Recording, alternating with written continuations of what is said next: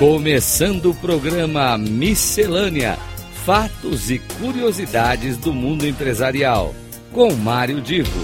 Rádio Cloud Coaching. Começa agora mais um Miscelânea. Eu sou Mário Divo e neste nosso encontro de hoje eh, vamos falar de algumas questões ligadas ao futuro do mundo. Olha que coisa incrível! Vamos falar do futuro do mundo.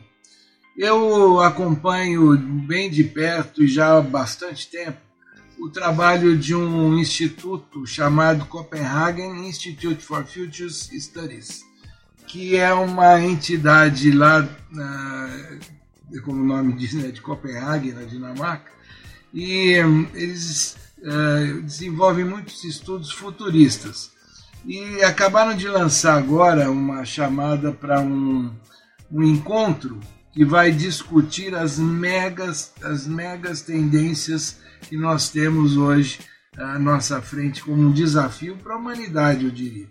Eles até num, texto que eles eh, encaminharam, eles escrevem que o John Naisbitt, que é um futurista também muito conhecido, escreveu muitos livros na, no final do século XX, ele uma vez comentou o seguinte, que como o um cavalo, que quando, o cavalo vai na direção que ele quer ir, é muito fácil você comandar o cavalo. Mas quando o cavalo quer ir numa direção diferente da que você quer ir, aí a coisa fica complicada. Então, usando essa, forma, essa metáfora, eles querem dizer o seguinte, que quando a gente pensa em mega tendências no mundo, o que está hoje envolvendo o nosso dia a dia no mundo, e olhando isso, é claro, no médio e longo prazo, a gente não consegue predizer tudo com absoluta certeza. Mas a gente também, da mesma forma, a gente sabe que tem coisas que vão acontecer a gente consegue antecipar algumas, mas também não tem controle sobre elas.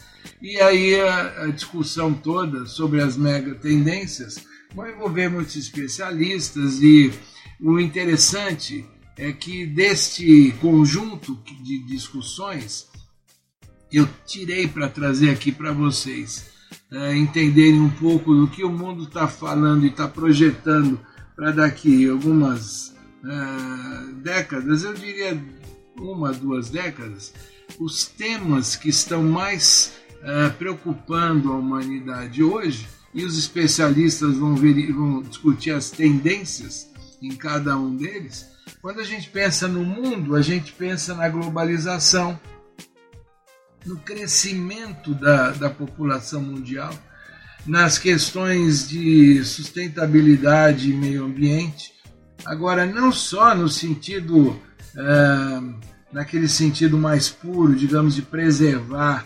ah, como se, o exemplo maior, floresta amazônica, não, é a questão da mudança do clima em função do que está acontecendo no mundo, a mudança do clima, que tem pego muita gente de surpresa em vários lugares do mundo é um tema que preocupa bastante e em função do desenvolvimento populacional, do desenvolvimento que a gente tem no mundo, principalmente na emissão de carbono, a gente vai ter impactos no clima e esse é um, esse é um conjunto de temas que vão ser discutidos. Existem temas ligados à tecnologia e ciência. E aí é muito fácil a gente identificar com o avanço da engenharia. A, a gente vai ter uma revolução né, biotecnológica. A gente já, já tem muita coisa acontecendo em que a tecnologia está entrando dentro do, dentro do dia a dia do ser humano de uma maneira muito, muito intensa.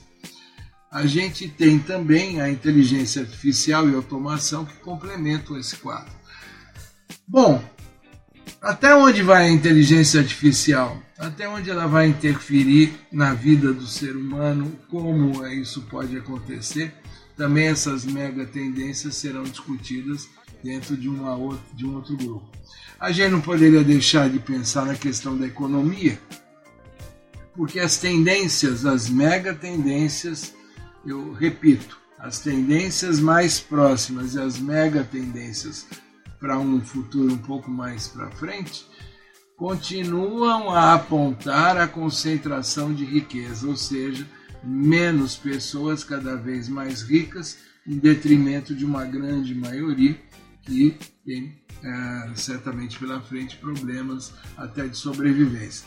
Esse talvez seja um dos pontos principais em que, ao se identificar as mega tendências, o mundo consiga tomar alguma providência. E quando eu falo mundo, é claro, eu estou falando um conjunto das nações que possam, de alguma forma, trabalhar em prol da humanidade e não em prol de algumas pessoas que se tornem super, super ao, em detrimento de outras.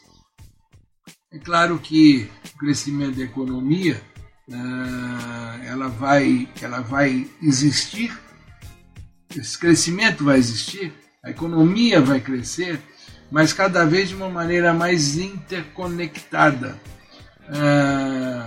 ou seja, existe uma transversalidade entre os avanços de vários setores da economia e principalmente na questão do serviço Então, esse é outro aspecto. E o um quarto aspecto é o que trata de pessoas da sociedade. Uh, e aqui um, uma coisa que é absolutamente relevante, que é o envelhecimento, as pessoas ficando cada vez mais velhas.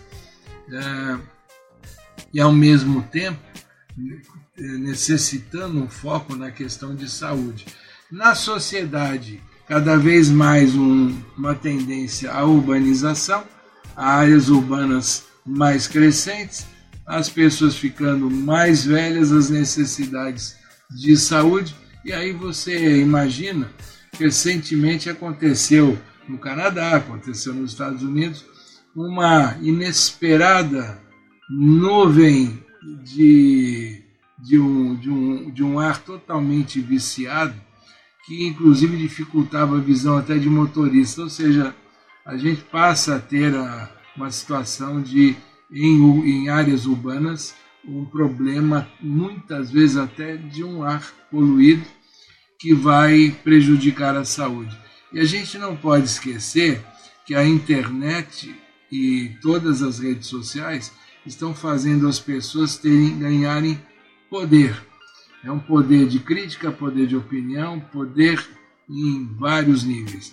Então, o, esse grupo vai discutir esta questão é, das megatendências. Eu quis trazer para vocês aqui uma visão do que, que é que o mundo hoje está preocupado e tá discutindo.